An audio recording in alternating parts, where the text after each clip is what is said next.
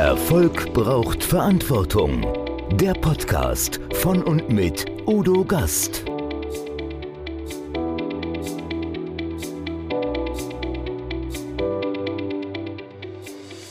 Podcast Folge 109.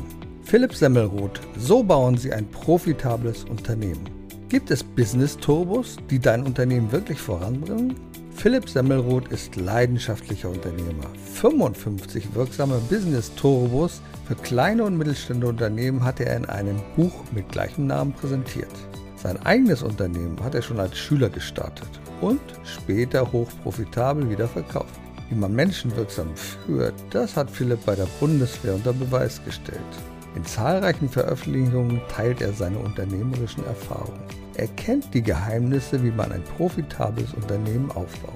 Gemeinsam teilen wir die Leidenschaft, Unternehmer mit unserer Expertise zu begleiten, damit sie erfolgreicher wirtschaften statt härter arbeiten.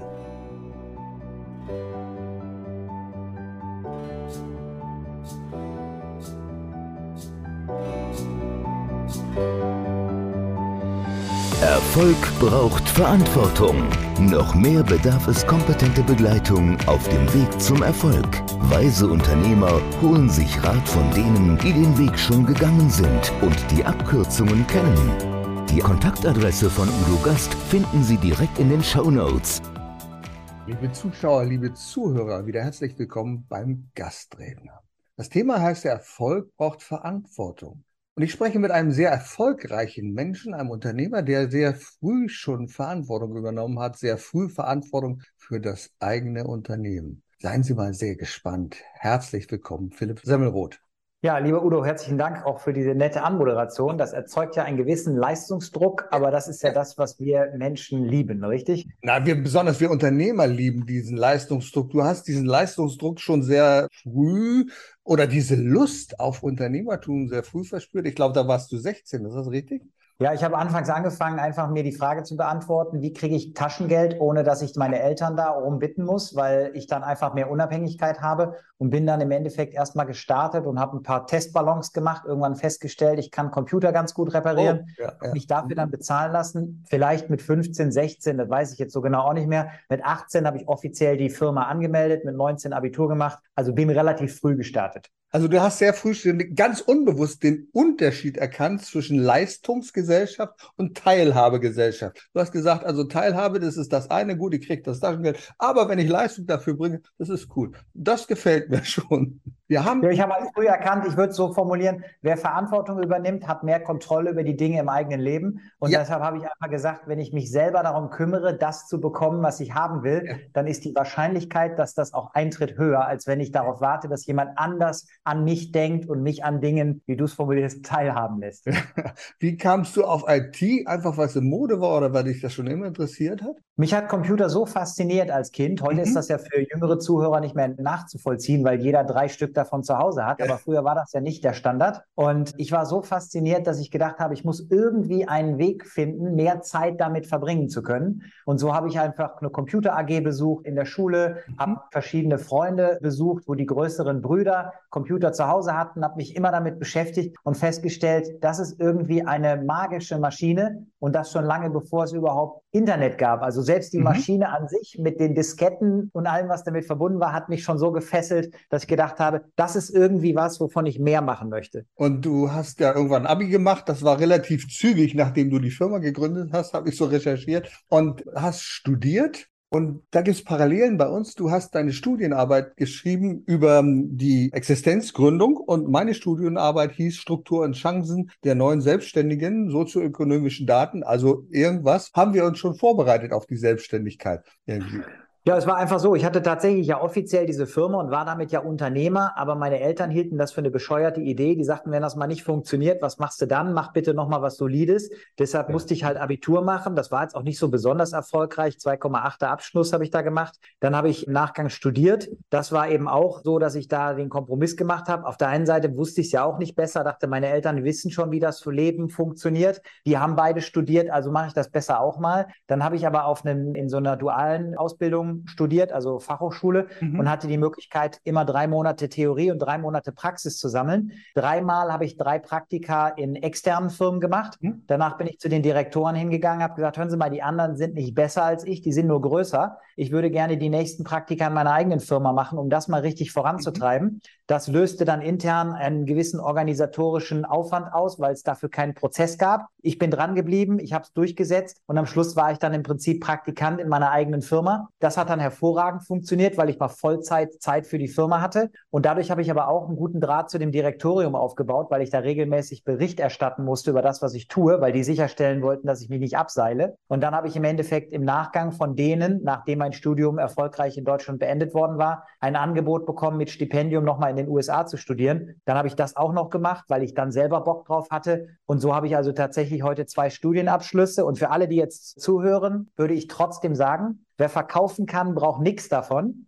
Deshalb nicht verzweifeln, wenn man sich für eine andere Laufbahn entschieden hat. Philipp, du hast völlig recht. Und die Eltern, die wissen das nicht immer alles besser. Gut, du hast besonders schwere Bedingungen gehabt. Papa Arzt, Mutterlehrerin, die wussten eh, wie das Leben läuft und sagen, ja, nee, so kann es laufen und das musst du machen. Und das ist schon nicht ganz so einfach, das verstehe ich. Aber du bist auch sehr geprägt worden durch deine Bundeswehrzeit. Du bist ja immer noch Oberstleutnant der Reserve, glaube ich, ne? Hast ja. Heer gedient und hast eine ganze Menge mitgenommen, besonders aus dem Bereich Führung. Was hat dich da geprägt? Was war bei der Bundeswehr das, wo du sagst, hm, cool, davon kann ich heute noch profitieren? Also eine Sache, die ich sehr prägend fand beim Bund, war die Tatsache, als ich meinen ganz normalen Grundwehrdienst absolviert habe, war ich eben in einem Übungsszenario, wo es darum ging, von der einen Seite einer Wiese in der niedrigsten Gangart, für die, die gedient haben, wissen, was das bedeutet, für die anderen, du krabbelst ganz eng über den Boden, auf die andere Seite der Wiese zu kommen, um in der vollen Deckung zu bleiben. Und wir machten das alle nebeneinander und auf meinem Weg war eine riesige Pfütze. Und ich habe deshalb entschieden, dass ich um die Pfütze herum gleite, weil es keinen Sinn macht, völlig durchnässt den Tag zu durchlaufen. Und mein Ausbilder, der fragte mich dann, ob ich die Pfütze nicht gesehen hätte. Ich sag doch, der sagte, wieso ich da drum rumgeglitten wäre. Und ich habe einfach ehrlich geantwortet und gesagt, weil sich der Mehrwert für mich nicht erschließt, wenn ich komplett nass bin, weil das Ziel in dieser Übung bestand darin, das andere Ende der Wiese zu erreichen, nicht möglichst nass oder dreckig zu werden. Und dann hat er aber gesagt, naja, Sie als Abiturient müssten eigentlich wissen, worum es hier geht. Da habe ich gesagt, dieser Zusammenhang erschließt sich mir auch nicht. Das heißt also, die erste Führungserfahrung war, es gibt eine ganze Menge Menschen, die leider das Gefühl haben, gesellschaftlich nicht die richtige Akzeptanz zu bekommen, weil sie denken, sie haben den falschen Schulabschluss, weil sie denken, sie sind irgendwie nicht erfolgreich. Und wenn du denen Macht gibst, wird es ein Desaster weil die alle anderen Menschen quälen und dann die Leute schlecht behandeln. Die schikanieren dich, um sich selber besser zu fühlen. Das war sehr prägend. Mhm. Und das Zweite war, dass ich eben früh festgestellt habe, später dann auch in meiner Offizierskarriere, führst du Menschen mit Angst, machen die exakt das, was du von denen willst, exakt so lange, wie du präsent bist, weil du der Quell der Angst bist. Möchtest du aber Führungskraft reduzieren und Präsenzzeiten reduzieren, musst du die mit anderen Methoden führen, weil dann erreichen die die Ziele auch ohne, dass du die ganze Zeit gebunden bist. Und darüber habe ich im Endeffekt ein Führungssystem für mich selber entwickelt, was so gut geklappt hat, dass meine Mitarbeiter jahrelang bei mir geblieben sind. Philipp, was mich begeistert hat, ist deine Geschichte und die bitte erzähl die uns nochmal, wie dein Vorgesetzter zu dir kommt und quasi sagt, Herr Semmeroth, warum schreien Sie nicht rum? Was ist da passiert? Ja. Die fand ich gut. Ich habe während des Studiums diese ganzen Wehrübungen gemacht und dann war ich wieder mal in einer, wo ich eben Grundausbildung als Ausbilder gemacht habe. Mhm. Und nach drei Wochen musste ich zu meinem Hauptmann und er sagte, Semmo, was stimmt nicht mit Ihnen? Und ich sage, Hauptmann, was meinen Sie? Und er sagte, hören Sie mal, Sie sind jetzt seit drei Wochen hier, ich habe Sie noch nicht einmal schreien hören. Und jeder, der beim Bund war, weiß ja, dass Schreien der normale Umgangston ist. Also mhm. selbst wenn jemand nur zwei Meter entfernt steht, würde man ja rufen, Gas, kommen Sie mal her. Ja. Und das ist gar nicht bös gemeint, das ist einfach nur das, der Ritus da. Naja, und jedenfalls war es so, ich kam, man musste also zum Chef und er sagte, Sie schreien nicht, haben Sie was an den Stimmbändern? Ich sage, nein. Herr Hauptmann, ich habe gefragt, wer von den acht Ausbildern hat die beste Gruppe? Er hatte gesagt, Sie. Da sage ich, wer von den Ausbildern schreit am wenigsten rum? Da hat er gesagt, Sie. Da sagte ich so, Herr Hauptmann, meinen Sie, es gibt einen Zusammenhang? Und dann holte er so aus und wollte mir so eine Klatsche geben, was er natürlich nie gemacht hätte, weil das ja einfach Probleme auslöst. Okay, ja. Aber die Realität war einfach, ich habe gesagt, schauen Sie, wenn Sie Leute anschreien, dann machen die Scheiße nur schneller. Wenn Sie denen aber die Chance geben, einfach nochmal zu klären, was genau soll ich eigentlich machen? Es ist eine Minute mehr Aufwand. Danach könnt ihr aber den ganzen Tag ein richtiges Ergebnis bringen, ohne mich nochmal in Anspruch nehmen zu müssen, sodass ich was anderes machen kann. Und darüber habe ich im Endeffekt einfach extrem viel erreicht. Immer Bestnoten für meine Führung bekommen, immer die besten Ergebnisse mit meinen Gruppen erzielt. Ich habe ja mehrere Wehrübungen gemacht und diesen Maßstab immer wieder erfüllt. Und deshalb würde ich heute sagen, wenn jemand nach der perfekten Führungsstrategie sucht, führen durch Vorbild und Menschen einfach so behandeln, wie man vielleicht selber auch behandelt werden wollen würde in einer ähnlichen Situation. Und das ist schon eine der wichtigsten und wertvollsten Erkenntnisse, die man als Unternehmer mitnehmen kann. Wenn man Verantwortung übergibt, dann lass die Leute auch so machen. Such dir vorher die Leute aus, von denen du glaubst, die können das und dann lass sie einfach machen. Weil es macht keinen Sinn, denen zu sagen, mach mal so und dann musst du, nein, nein, da musst du dieses und jenes hin. Menschen sind. Ja, das, was du ansprichst, das, was du ansprichst, nenne ich einfach die Unfähigkeit zu ja. delegieren, ja. weil Menschen verstehen nicht, dass es darum geht, Entscheidungskompetenz zu delegieren, sondern sie steuern zusätzliche Hände. Und wenn du zusätzliche Hände steuerst, hast du immer das Problem, sobald diese erste Teiltätigkeit erledigt ist, kommt die Person wieder zurück und sagt, was ist meine nächste Aufgabe? Wenn du aber die Ergebnisse delegierst, dann weißt du einfach, die Person kommt erst zurück, wenn das Ziel erreicht wurde oder unüberbrückbare mhm. Widerstände identifiziert wurden. Und dadurch kriegst du im Prinzip eine größere Führungsspanne hin, was ja nichts anderes heißt, als du kannst mit weniger Führungskräften eine größere Mannschaft steuern. Wenn man erfolgreich sein will, dann heißt das auch immer von guten Vorbildern zu lernen oder wie wir beide vielleicht sagen, von den Besten lernen. Du hast sehr viel von den Besten gelernt. Man kann es sehen auf deiner Internetseite. Da bist du mit besonderen Persönlichkeiten zusammen, die wir kennen. Arnold Schwarzenegger. Da sind noch ganz viele andere. Brian Tracy, Hermann Scherer, Steve Wozniak, Gary Vaynerchuk. Von solchen Menschen kann man lernen und sich was abgucken. Aber bevor man da hinkommt und als Unternehmer, da macht man ganz viele Fehler. Und du hast mit Sicherheit viele Fehler gemacht, die du auch in einem deiner Bücher beschreibst. Was waren deine wichtigsten Erkenntnisse, die Fehler, die dich am meisten weitergebracht haben? Also ich glaube, grundsätzlich ist es so aus der heutigen Perspektive auch, mhm. dass viele einfach am Ego-Problem scheitern. Ja. Das heißt, gerade wenn du so ein Macher oder eine Macherin bist, hast du das Gefühl, was du kann, was du anfasst, gelingt in irgendeiner Form und du kommst auch sehr schnell zu dem Ergebnis, niemand kann das besser als ich. Das führt dann dazu, dass du überall mitwirken willst. Das heißt, du kannst nicht wirklich wachsen, weil du selber immer der Engpass bist. Und das sind dann häufig auch diejenigen Unternehmer, die ich in meinem Coaching identifiziere, wenn sie dann selber Rechnungen schreiben, SEPA-Mandate einziehen, irgendwelche komischen Gutschriften erstellen oder mit Kunden irgendwelche Konfliktgespräche führen, wo ich immer sage, das ist doch nicht deine Aufgabe, dafür hast du doch Mitarbeiter. Ja, aber wer soll das denn machen und so weiter. Also ich glaube, der Schlüsselfaktor ist einfach Multiplikation der eigenen Person und der scheitert häufig am Ego oder eben auch an Ängsten, wie zum Beispiel Personal einzustellen. Ich habe beeinflusst durch meine Eltern sehr spät feste Mitarbeiter eingestellt. Ich habe anfangs mit so 450 Euro Kräften gearbeitet, dann mit Freelancern und so mhm. weiter. Und das halte ich persönlich auch für falsch aus der heutigen Perspektive, weil du in dem Moment, wo du mit denen nicht mehr arbeiten willst, natürlich einen Know-how-Abfluss hast, du hast Schwierigkeiten, standardisierte Ergebnisse und Prozesse aufzusetzen und so weiter. Von daher gibt es eine mhm. ganze Menge Dinge, wenn du jetzt konkret was rausgepickt hast aus dem Buch, können wir gerne darüber sprechen. Aber ich glaube, das Ego-Problem ist das, was den meisten Menschen mhm. im Weg steht, wirklich erfolgreich zu werden. Weil um Hilfe zu bitten, ist kein Zeichen ja. der Schwäche, sondern ein Zeichen der Stärke. Ja, und wir stellen ja immer wieder fest, das hast du auch festgestellt. Du hast das Gefühl, Mensch, ich bin das Unternehmen, ich lebe für das Unternehmen. Und du erwartest auch ein ähnliches Engagement von deinen Mitarbeitern. Und das kannst du nicht verlangen. Die haben eine völlig andere Einstellung. Die sagen, du, ey, komm hier, 16 äh, Uhr. Jetzt aber Schluss hier. Nee, mehr kann ich nicht. Ich muss da noch hin, ich muss hier und hier. Und du hast ja, ja, aber warum? Es geht doch um das große Ganze. Ich glaube, das ist eines der wesentlichsten Dinge auch als Unternehmer. Du projizierst etwas in deine Mitarbeiter, das sie gar nicht erfüllen können, oder? Ja, und deshalb heißt es in meinem Buch 55 Business Turbos für KMUs auch, Anwesenheit ist keine Leistung. Ja. Das heißt also, ich glaube tatsächlich, wenn ich mal zurückdenke, am Anfang war es so, mein erster Mitarbeiter und ich, wir saßen teilweise mhm. abends bis halb neun zusammen im Büro. Der hatte irgendwie eine Familie, schon mit Kindern, ich nur eine Frau. Und dann war es im Endeffekt so, dass wir irgendwie da abends immer hockten, weil das war dieser Gründerspirit Spirit, da war eine hohe Dynamik drin, es gab unheimlich viel Arbeit und wir waren nur zu zweit und irgendeiner musste das ja von uns fertig machen. Und gerade bei komplexeren Themen half es dann auch mal noch mal eine zweite Meinung an Bord zu haben, wo man zusammen darüber nachdenkt. Aber dann habe ich später einfach erkannt, dass Mitarbeiter und auch Mitarbeiterinnen natürlich mhm. ein eigenes Leben haben, eigene mhm. Ziele haben und was anderes machen wollen. Mhm. Und dann habe ich gesagt, es muss das Ziel des Unternehmens sein, sicherzustellen, dass Mitarbeiter pünktlich nach Hause gehen. Weil erstens, ja. wenn du Überstunden bezahlst, mhm. deshalb heißt auch nur schlechte Chefs zahlen Überstunden, dann verheizen die Mitarbeiter sich selber und die kriegen Lack zu Hause, weil sie nie da sind. Das mhm. heißt, perspektivisch drohst du Gefahr, diese Mitarbeiter zu verlieren. Und wenn ein Mitarbeiter regelmäßig länger im Büro bleiben muss, gibt es ja nur zwei Ursachen. Der ist unfähig, dann hast du ein Führungsproblem. Oder du schaffst ein Incentive, langsamer zu arbeiten, weil er dann nach hinten raus mehr Geld verdient. Und auch das ist ja nicht mit einem wünschenswerten Effekt in Long-Term-Sicht verbunden. Von daher ich glaube, man muss wirklich akzeptieren, dass die Mitarbeiter was anderes im Leben mhm. vorhaben, was anderes machen wollen, mhm. auch sich nicht voll für die Firma opfern möchten, auch nicht nonstop daran denken wollen. Und diese mentale Reife, die hat man aber am Anfang nicht, die lernt man erst über Jahre. Ja, und das, was ich festgestellt habe im Unternehmertum, und da stimme ich völlig mit dir überein, Menschen sind halt verschieden. Und wir glauben immer, naja, wenn ich einem das sage und es müsste so funktionieren nach dieser Methode, ich habe es ja da vorgestellt, dann macht der das auch genauso. Nee, der macht das genau anders, nämlich wie seinen Vorstellungen entspricht. Das ist so. Und ich muss das Buch mal hochhalten, weil ich kann sagen, wirklich, das ist ein Buch, ein Praxisbuch für die Praxis. 55 Business Turbos und in der Tat, also es heißt aber, ja, ihr macht immer so Buchwerbung. Nee,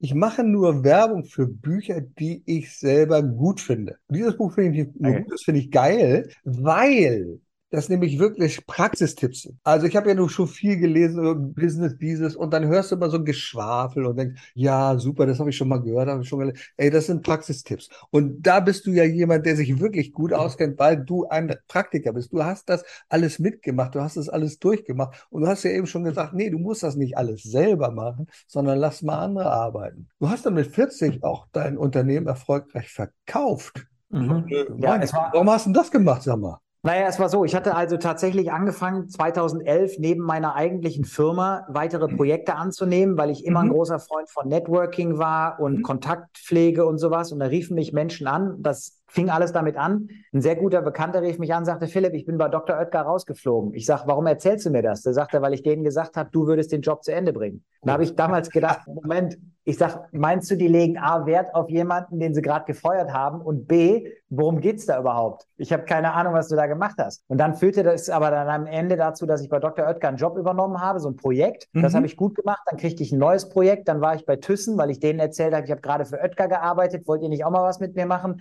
Dann habe ich noch andere solche Projekte übernommen und habe darüber im Prinzip einfach viel Zeit außerhalb mhm. meiner Firma verbracht und diese unter Hochdruck umstrukturieren müssen mit Systemen, Prozessen mhm. und bestimmten mhm. anderen Mechanismen, dass das Unternehmen ohne mich und ohne meine Mitwirkung im Tagesgeschäft lief. Das lief nicht auf Anhieb rund, das hat zweieinhalb Jahre gedauert, aber wir haben am Schluss einen Level erreicht, den viele niemals erreichen, weil sie diesen Druck nicht haben. So, und dann war es einfach so, dann merkten andere in meinem Umfeld, ich komme ja nur irgendwie aus dem IT-Background, dass ich auch ganz gut reden kann, dass ich ganz gut verkaufen kann, dass ich das vielleicht auch Leuten beibringen kann. Und so kamen die ersten Anfragen für Vorträge und auch für Interviews und auch für Vertriebstrainings. Und dann habe ich das immer mehr gemacht und dann merkte ich, das macht mir voll Spaß und das kann ich auch sehr gut und das Feedback ist top. Und dann habe ich in dem Bereich immer mehr gemacht und dann war ich so viel unterwegs, dass das natürlich aufgefallen ist. Und irgendwann kam jemand 2020 auf mich zu und sagte, Herr Semmelroth, wenn ich Ihnen auf Social Media folge, habe ich den Eindruck, Sie sind nie im Büro. Gleichzeitig habe ich das Gefühl, Sie haben eine ziemlich gut laufende Firma. Wie geht das? Und da habe ich gesagt, naja, so und so und so. Und da hat er gesagt, könnten Sie sich vorstellen, mir Ihr ganzes Unternehmen zu verkaufen? Da habe ich gesagt, könnten Sie sich vorstellen, das sehr gut zu bezahlen? Und dann hat er gesagt, ja, lass mal reden. Und dann haben wir uns über den Weg geeinigt. Und dann wollte ich am Schluss auch niemanden enttäuschen und habe dann im Prinzip das Unternehmen verkauft, damit den Proof of Concept erbracht, dass meine Systematik auch für andere funktioniert und daraus die Grundlage geschaffen, jetzt mein Unternehmercoaching und meine heutigen Dinge zu tun. Und das ist ja genau der Punkt. Viele Unternehmer wissen gar nicht, was ihre Zeit wert ist. Ich spreche da manchmal mit Unternehmen, ich sage ja, was ist denn so Ihr Stundenlohn? So, Stundenlohn, weiß ich nicht, wieso. Ich sage mal, was erwirtschaften Sie? Und wenn Sie das mal teilen durch die Anzahl der Tage im Jahr und ja, hm, so und so, na, da komme ich so auf 150, 160. Und ich sage, okay, ja, ich sage, und jetzt telefonieren Sie eine halbe Stunde mit dem Kunden, weil Sie eine Reklamation abarbeiten. Und Sie glauben, das können nur Sie alleine. Ja, nee, also das muss schon ich machen. Ich sage, ist das ein A-Kunde? Ist das ein Kunde, der Ihnen Millionen Umsätze schafft? Nee, das nicht. Aber Sie wissen ja, wie das ist. Ich sage, genau, ich weiß, wie das ist. Sie verquatschen eine halbe Stunde mit einem Kunden für einen Betrag Nothing. Was könnten Sie in dieser Zeit machen? Sie können Aufträge generieren.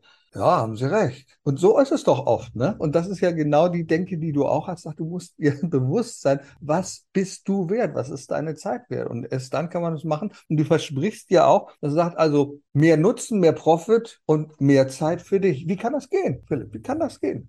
Naja gut, es fängt natürlich damit an, dass du auch einfach mal Leerlaufzeiten reduzierst. Das bezieht sich auf all diese unsinnigen Kundengespräche, weil ich eben auch denke, Beratungsgespräche sollten schon bezahlt werden, weil sie dem Kunden ja helfen, eine Entscheidung zu treffen, auch eventuell gegen die Investition. Ja. Aber das muss ja auch als Verkäufer möglich sein, dass ich dich fair berate und mhm. sage, hey, pass auf, das, was du brauchst, kann ich nicht liefern. Mhm. Aber weil ich dafür ja trotzdem bezahlt werde, nämlich für diesen Beratungsprozess an sich, ist meine Zeit mhm. nicht verschwendet. Aber was ist die Realität? Man hat keine berechnete Beratung erbracht Man muss den Kunden in irgendwas reinquatschen, damit man das Gefühl hat, es war nicht ganz umsonst, was ich hier gemacht habe. Und das halte ich für unprofessionell. Der andere Punkt ist, du musst gucken, dass du die Leerlaufzeiten bei deinen Produktivkräften reduzierst. Angenommen, du hast jetzt Techniker oder Servicedienstleister oder irgendwelche anderen Mitarbeiter im Unternehmen, die was machen. Kann ja beim Steuerberater auch eine Buchhaltungsdame oder ein Herr sein. Du musst einfach gucken, dass du die nicht wertschöpfenden Tätigkeiten reduzierst. Weil entweder bringt es Geld oder lass es. Weil wenn es kein Geld bringt, kannst du es auch weglassen. Mhm. Das Ergebnis ist das gleiche. Du hast nur mehr Zeit. Und deshalb, das ist so ein bisschen der Punkt. Transaktionskostenoptimierung ist auch ein ganz großes Thema. Diese ganzen drumherum Kosten, wer die mal ein bisschen analysiert, wird auch erkennen, dass eine ganze Menge Geld nicht beziffert, verschwendet wird. Weil wenn ich gar nicht weiß, wie du es eben in dem Beispiel Stundenlohn erläutert hast, was ich da eigentlich gerade für Geld versenke, habe ich das Gefühl, so schlimm ist es gar nicht, aber es ist grausam. Mhm. Und deine Frage war, wie kommt man da hin? Man kommt damit hin, hin, indem man im ersten Schritt mal eine Analyse der eigenen Tätigkeiten durchführt und dann vielleicht einfach nur mit so einem Stift hingeht und sagt, muss ich zwingend selber machen? Dann bringt Geld, bringt kein Geld. Und dann sollte man hingehen und dieses muss ich zwingend selber machen. Vielleicht mal mit mir besprechen, weil ich werde vielen Menschen ganz klar sagen, Unsinn. Musst du auf keinen Fall selber machen. Der Einzige, der das glaubt, bist du selber. Und wenn wir diese Zeiten alle weglassen, dann bist du nicht 10, 14, 16 Stunden im Büro. Dann kannst du auch mal was anderes machen.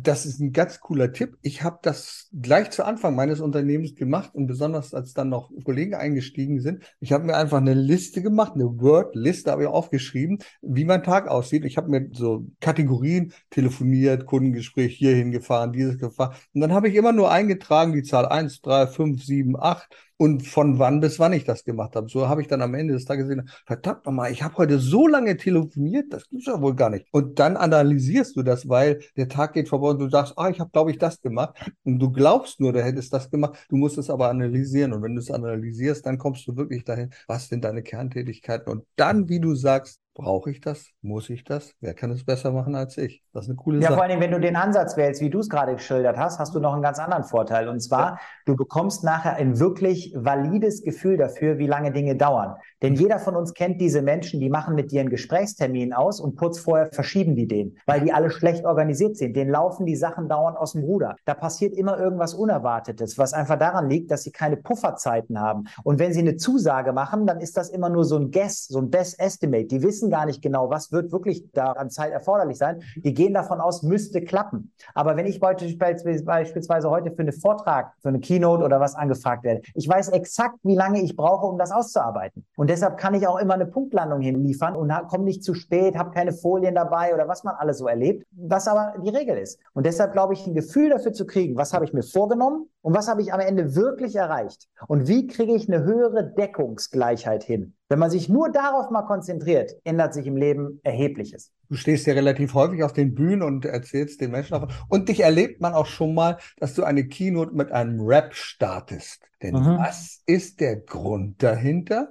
Naja, du musst ja immer schauen, wenn du mit Menschen in den Kontakt kommen möchtest, dass du irgendwie ganz am Anfang ihr Interesse wächst. Das kannst du durch eine Überraschung machen, das wie zum Beispiel einen Rap. Das kannst du über einen Witz machen. Das kannst du über irgendwas machen, mit dem niemand rechnet, was ja letztlich auch irgendwo eine Überraschung ist, oder mit einem schockenden Einstieg. Aber du musst ja irgendwie was tun, um über die Wahrnehmungsschwelle der Menschen zu kommen. Und da ist natürlich ein Rap eine ganz gute Option, weil es gibt viele, die schon mal einen Vortrag gehört haben. Nicht jeder, der schon mal einen Rap gehört hat oder was auch immer du machen kannst. Aber das ist ja einfach der gleiche Mechanismus Mechanik auch im Vertriebsgespräch. Ein Kunde trifft sich vielleicht in einem Investitionsprozess mit zwei, drei Anbietern, aber wenn er sich nachher genau an dich erinnert und sagt, der Typ oder die Frau ist genau der und hatte mich vom ersten Moment an und so weiter, dann sind deine Chancen einfach nachher höher. Und deshalb, glaube ich, muss man das in allen Lebensbereichen tun. Deswegen finde ich das auch so cool, weil genau das ist der Punkt, was ich immer wieder erlebt habe, wenn ich Menschen wieder begegne. Ach, Sie waren doch der, Sie haben doch dieses. Dann hast du irgendetwas hinterlassen, wo die Leute sich daran erinnern und möglichst positiv daran erinnern. Das ist schon eine coole Sache. Du berätst ja ganz viele Unternehmen, große Unternehmen.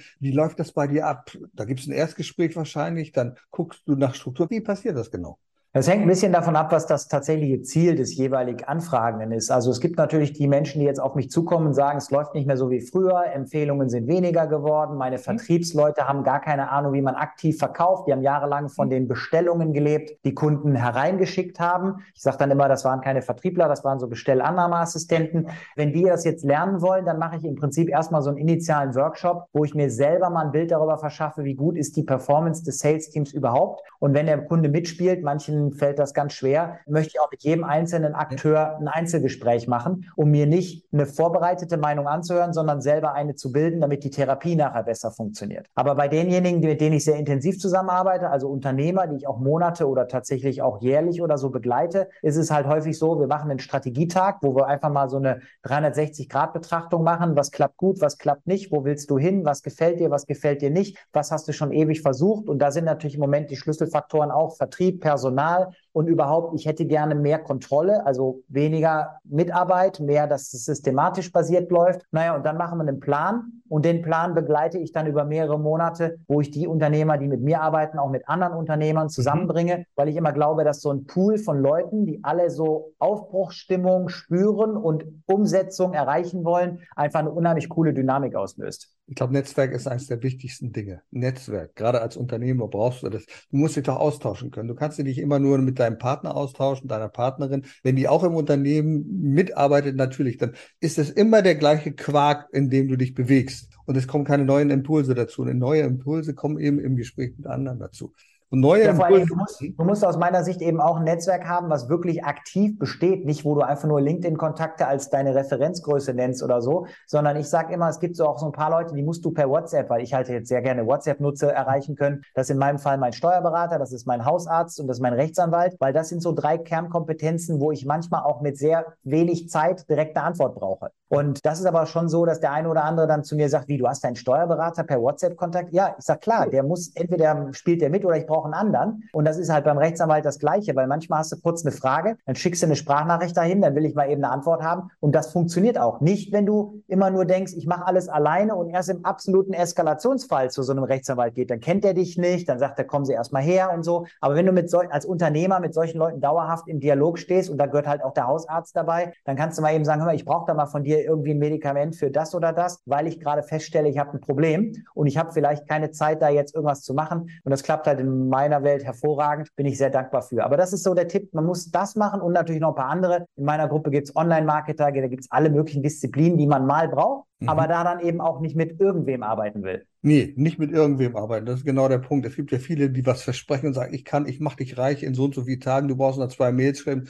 Und dann sage ich immer, was für ein Blödsinn. Das hat noch nie funktioniert, aber manche Leute glauben, das funktioniert. Ja, dann sollen sie Lotto spielen, das funktioniert auch nicht. Da sind die Wahrscheinlichkeiten vielleicht noch geringer, aber man muss es anders machen. Oder man sucht sich ja. einen Leitfaden. Es gibt noch einen Leitfaden, also den ich gelesen habe. Der kommt auch sogar von dir und der heißt hier so bauen Sie ein profitables Unternehmen, erfolgreicher wirtschaften statt härter arbeiten. Da sagst du ja. auch, verdammt nochmal, wie kann das denn gehen? Jetzt hat er auch noch ein Buch geschrieben, wie man erfolgreiches und profitables Unternehmen baut.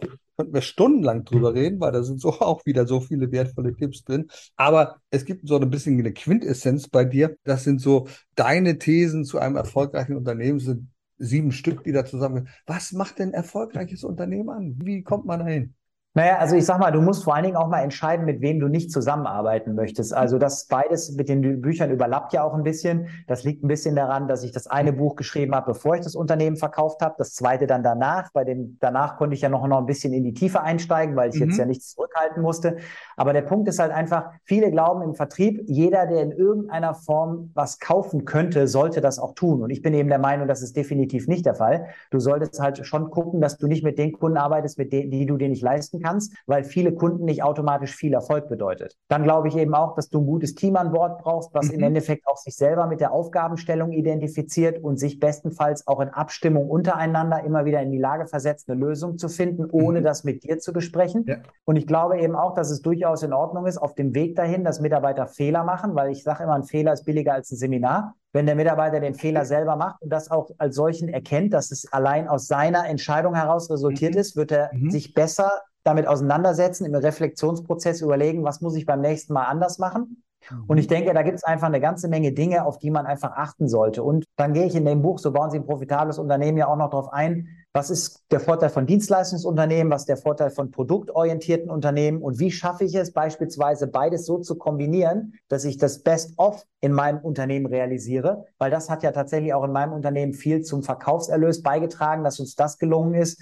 Von daher, es gibt halt viele Stellschrauben, ja. immer abhängig davon, wo jemand gerade steht. Also ich glaube, einmal ist die Grunderkenntnis ganz wichtig, dass ein Unternehmen auch ohne Unternehmer funktionieren darf. Ich erzähle immer eine Geschichte aus dem persönlichen Erleben, wo auf einmal jemand aufgrund einer Long-Covid-Erkrankung aus dem Unternehmen raus ist. Das ist die, der Unternehmer selbst und der aus der IT-Branche kommt und dann erst feststellt, sagt, verdammt nochmal, ihr erzählt es meinen Kunden immer wieder, macht ein Backup, ihr müsst Vertretungsregelungen haben. Ja, und das Unternehmen ist so schnell gewachsen, ich habe es selber nicht mal. Und er stellt dann erst fest und sagt, verdammt, da ist noch sehr, sehr viel zu tun. Das Unternehmen muss ohne mich funktionieren. Weil wenn ich morgen Verkehrsunfall habe oder ähnliches, dann kann doch nicht das ganze Unternehmen auf einmal auf der Kippe stehen. Das ist etwas, was ich glaube, sehr wichtig ist. Und viele vergessen. Ja, das ist ja auch die Regel. Also 44 Prozent aller Unternehmen in Deutschland finden keinen Nachfolger. Das liegt einfach daran, dass es keine Unternehmen sind. Da besitzt einer keine Firma, die hat ja. einfach nur einen Job. Und wenn dieser Job dann nicht mehr mhm. funktioniert, weil der Nachfolger sagt, ich kann sie ja gar nicht ersetzen, ja. dann wird es einfach so geschlossen. Und das sind dann die Unternehmen, die wir alle kennen, wo man dann so hinguckt beim Vorbeifahren und sieht, ach, der ist wahrscheinlich in Rente gegangen. Ja, aber der hat als Unternehmer oder Unternehmerin faktisch betrachtet versagt,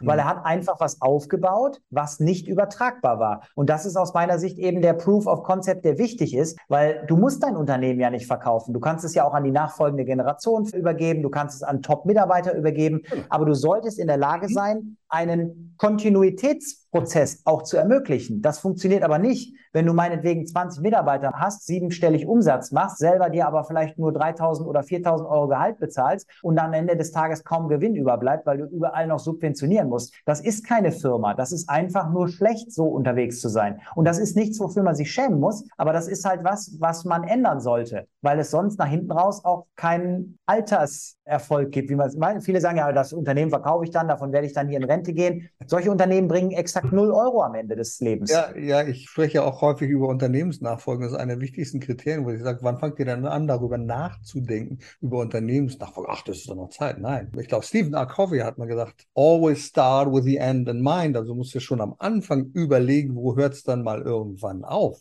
Und nur wenn du das weißt, dann kannst du auch rechtzeitig planen. Also ich sage mal, 55 Jahre, das ist dann so allerhöchstens schon das Ding, wo ich sagen muss, wie geht denn der ganze Prozess an? Wen sollst du mal weitergeht. Ist es die Familie? Ist es jemand von meinen Mitarbeitern oder so? Dass ich, weil wir Unternehmer sind ja auch häufig egozentriert. Wir sagen, wir sind die Besten und so sind auch unsere Marketingbotschaften. Wir haben das beste Produkt, das macht kann dieses und jenes. Und oft, wie du ja auch schreibst, sind die Marketingbotschaften einfach falsch. Denn du musst ja den Nutzen beschreiben, das, was du für andere bewirkst. Und das machen viele, glaube ich, auch verkehrt als Unternehmer. Ja, also ich hatte tatsächlich in der Zeit, als jetzt hier 2020 der Lockdown kam und wir ja jetzt komplett damit überfordert waren, jetzt plötzlich diese ganze Zeit irgendwie einzusetzen. Also ich meine, der eine oder andere, ich bin ein bisschen im Wald spazieren gegangen, der schien da plötzlich irgendwelche Buden zu bauen und irgendwelche Zeit zu verbringen. Und ich habe dann zwischendurch, wenn ich mittags so gegen 13, 14 Uhr eine Runde gedreht habe, gedacht, naja gut, du hast jetzt eine Bude gebaut. Ich habe halt schon ein bisschen Euros verdient, weil ich halt einfach online weiterarbeiten konnte. Aber ich glaube, du musst halt einfach gucken, dass du immer wieder schaust, wie kann ich auch in den Rahmenbedingungen, die sich ja ändern, nochmal mich neu erfinden und, und aber auch an später denken und so weiter. Du musst halt immer wieder gucken, dass das, was du jetzt denkst, was funktioniert, mhm. nicht das Ende sein darf. Du mhm. musst immer alles hinterfragen und du musst eben mit den Problemen im Kopf argumentieren, weil das war zum Beispiel für mich dann auch der Punkt. Irgendwann saß ich dann da wirklich auf der Terrasse und dachte so, irgendwie weiß ich jetzt gerade auch gar nicht, was ich so tun könnte. Und da habe ich gedacht, ich könnte ja mal den Elektromotor vom Fahrrad meiner Frau reparieren. Hätte ich nie gemacht sonst. Ich mhm. wusste aber auch nicht, wie das geht. Und dann, und das ist die Botschaft hier, dann gehe ich ja nicht rein und suche, welche Firma hat den besten Elektromotor, sondern ich gebe ja mein Problem ein und arbeite mit den Antworten, die da kommen. Und das ist das, worauf man achten muss, dass man den Leuten Antworten auf die Problemformulierung liefert, weil die kennen das Problem, aber sie wissen nicht, wie die Lösung aussieht. Sie kennen die Formulierungen nicht. Deshalb darauf achten, dass du die Probleme, die jemand aktiv bei Google eingibt, mit Antworten bedienst, weil dann entsteht der Match und dann sagt jemand, das ist der richtige Anbieter für mich. Du hast mir vorhin von einem hervorragenden Produkt erzählt, das du im Urlaub kennengelernt hast mit deinem kleinen Sohn. Ja, Denn oft haben die Eltern ja ein Problem und sagen, oh, das Kind, Mensch, wenn der sich verläuft, findet keinen. Erzähl mal von diesem fantastischen Produkt, was es da gibt. Das ja, meine, Frau, meine Frau sagt ja zu mir immer, ich wäre so ein Ausflugspapa. Und dann sage ich, was meinst du damit? Da sagt sie, ja, du musst ja jede Woche mit deinem Sohn Ausflüge machen. Da sage ich, ja, wir sind halt gern unterwegs. Ich fahre in irgendwelche Freizeitparks, ich fahre auf irgendwelche Spielplätze, ich mache irgendwas anderes mit dem, eine Bootsfahrt oder sonst was, weil ich halt ja viel fürs Denken bezahlt werde, viel mhm. auch einfach sitze und irgendwo jetzt Interviews gebe oder was erarbeite oder so. Und mhm. deshalb so ein bisschen körperliche Bewegung für mich ein schöner Ausgleich ist. So, und wenn mein Sohn dann dabei ist, dann sind wir natürlich viel unterwegs. Und dann kommt immer mal so dieser Moment, wo er dann auch den Mut fasst und und einfach stiften geht. Weil er denkt, hier war ich schon mal, der Papa, der wird schon nicht weglaufen, der hat mich immer wieder mit nach Hause genommen und dann geht der stiften und dann dachte ich, ich brauche irgendetwas und das, was du ansprichst, ist ein Armband, wo man im Endeffekt einfach so ein kleines Gummiarmband dem Jungen anziehen kann und da stehen dann auf so einer Metallplatte drauf graviert die Handynummer von mir, von meiner mhm. Frau, meine E-Mail-Adresse und meine Webseite, weil ich einfach glaube, selbst im Ausland, wenn einer die Handynummer nicht wählen will, wegen Kosten oder so, eine E-Mail wird er gerade schicken können oder auf der Webseite stehen alle Kontaktdaten drauf. Und wir waren jetzt gerade zwei Wochen am Strand und ich habe ihm jeden Tag,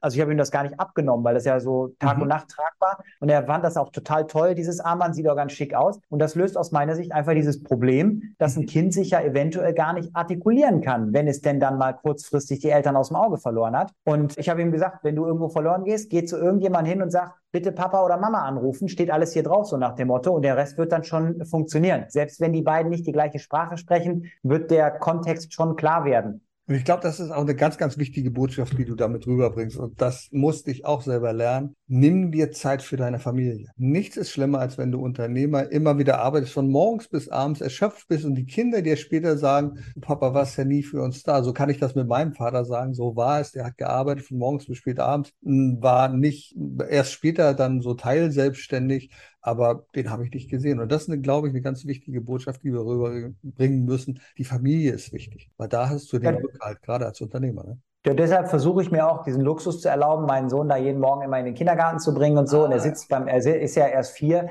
der sitzt dann auch auf dem Beifahrersitz in seinem Sitz. Wir sitzen beide vorne und können wir uns gut unterhalten und dann kann er auch immer wieder auf den Knöpfen von dem ganzen Auto rumdrücken. Da ist ja so ein riesen Touch-Display drin und so weiter. Und so haben wir immer eine gute Zeit und machen diese Ausflüge. Mhm. Mama hat nicht ganz so viel Spaß an diesen langen Autofahrten, weil so manche Parks, die wir ansteuern, auch vielleicht anderthalb Stunden Anreise erfordern. Aber wir fahren halt gerne beide Auto, dann halte ich irgendwann an, dann gehen wir in ein Restaurant, dann bestelle ich irgendwas für uns beide und machen uns einfach schöne Tage. Von daher, ich genieße das jetzt schon und bin auch froh, dass ich das früh in den Griff gekriegt habe. Denn gerade in der Zeit, mein Sohn ist 2018 geboren und wenn du dann die Firma so in den letzten zwei Jahren Richtung Verkauf optimierst, mhm. parallel das neue Businessmodell als Speaker, Coach, Autor und so weiter pusht, um da auch für dich selber die Validität zu identifizieren, das wird auf jeden Fall finanziell gut laufen und so weiter, ne? damit du, bevor das eine aufgibst und so weiter, du das andere da am Start hast und so. Da war ich natürlich schon extrem viel unterwegs. Hohe Reiseaktivität, teilweise sechs Tage die Woche mhm. unterwegs in irgendwelchen Hotels, auch wegen der ganzen Vorträge. Und das war dann einfach jetzt 2020 ja im Prinzip alles vorbei. Durch diese Rahmenbedingungen waren wir gezwungen, mehr zu Hause zu sein. Events gab es keine mehr. Ich hatte die Firma dann verkauft. Und dann habe ich natürlich gedacht, wunderbar, jetzt ist mein Sohn so zwei, zweieinhalb. Jetzt kann der auch mit mir stärker interagieren. Deshalb war das für mich jetzt im Prinzip perfekt. Und ich glaube, oder ich bin ziemlich sicher, wenn ich mehr so an seine Gesichtsausdrücke denke, er genießt das auch sehr. Insbesondere dann, wenn er Sachen ohne Mama macht, weil nur weil da steht, diese Wasserrutsche ist erst für Kinder ab zehn Jahre, denke ich, wenn der Papa den gut festhält, funktioniert das auch so. Und die Beweise sprechen da für sich. Vor allem, wenn ich dann unten höre, Papa nochmal, dann denke ich, so schlimm war es nicht. Insofern würde ich das heute auch ganz klar empfehlen, die Zeit zu nutzen und nicht einfach so,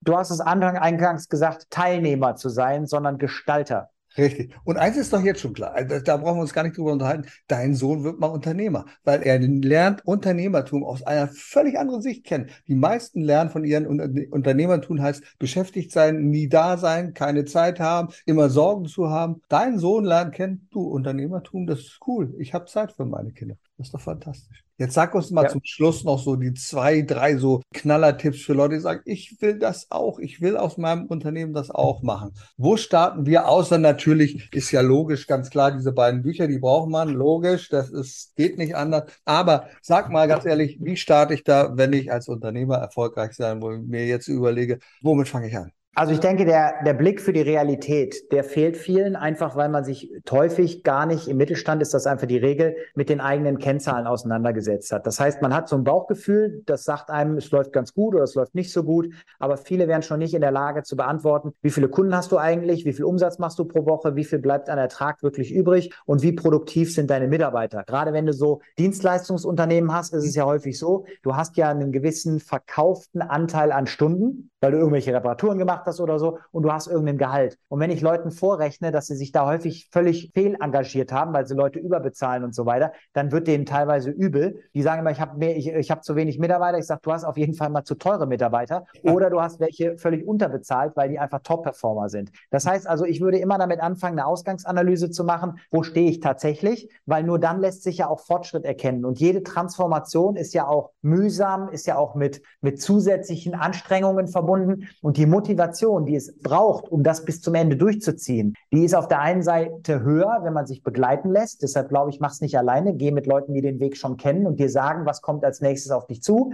Aber mach dir auch einen, einen Blick, da, ein Bild darüber, wo bist du gestartet, um dann im Prinzip auch die Fortschritte, auch die inkrementellen Fortschritte zu erkennen, weil dir daraus im Prinzip einfach die Motivation weiter wächst, die nächste Etappe zu nehmen. Und deshalb glaube ich, das sind so ein paar Punkte, dass man damit anfangen soll und natürlich nicht so sehr auf diese ganzen perfektionistischen Ansätze gehen, sondern einfach mal mehr machen. Mehr machen und mehr machen heißt vor allen Dingen auch mehr verkaufen, weil Geld kann alle Probleme lösen. Mhm. Entweder löst du sie selber oder du besorgst Leute, die sie für dich lösen. Hast du kein Geld, hast du aber Probleme, die keiner für dich löst. Und das ist halt einfach so der Punkt. Also mit einem vertrieblichen Erfolg wird auch alles andere einfacher. Wenn mir Leute sagen, ich finde keine Mitarbeiter, sage ich ja, weil du zu wenig zahlen kannst. Ja, aber ich habe nicht mehr Geld. Ja, siehst du, da sind wir wieder beim Vertrieb. Also vom Prinzip ist es immer so, Marketing und Vertrieb ziehen dein Unternehmen nach vorne und nicht der ganze andere Kram. Eine neue, noch eine Checkliste, noch mehr Qualität, noch mehr Kundenfeedbacks, das ist alles nett, aber das wird nicht die Nadel bewegen in die Richtung, die du dir wünschst. Mehr machen, mehr verkaufen, mehr Podcasts hören, mehr von dir lesen, von uns beiden. Das ist das, was wir den Zuhörern und Zuschauern mitgeben können.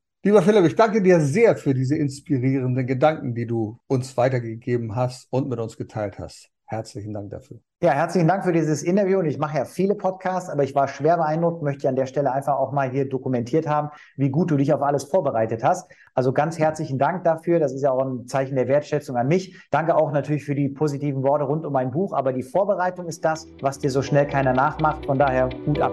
Sehr gerne. Erfolg braucht Verantwortung. Der Podcast von und mit Udo Gast. Sie brauchen einen echten Mutmacher und erfahrenen Business Coach, der mithilft, Ihr Unternehmen sicher und wirksam nach vorne zu bringen? Und das auch in Krisenzeiten? Dann schreiben Sie jetzt an Udo Gast. Aktuell gibt es noch einen freien Platz. Die Kontaktdaten finden Sie in den Show Notes.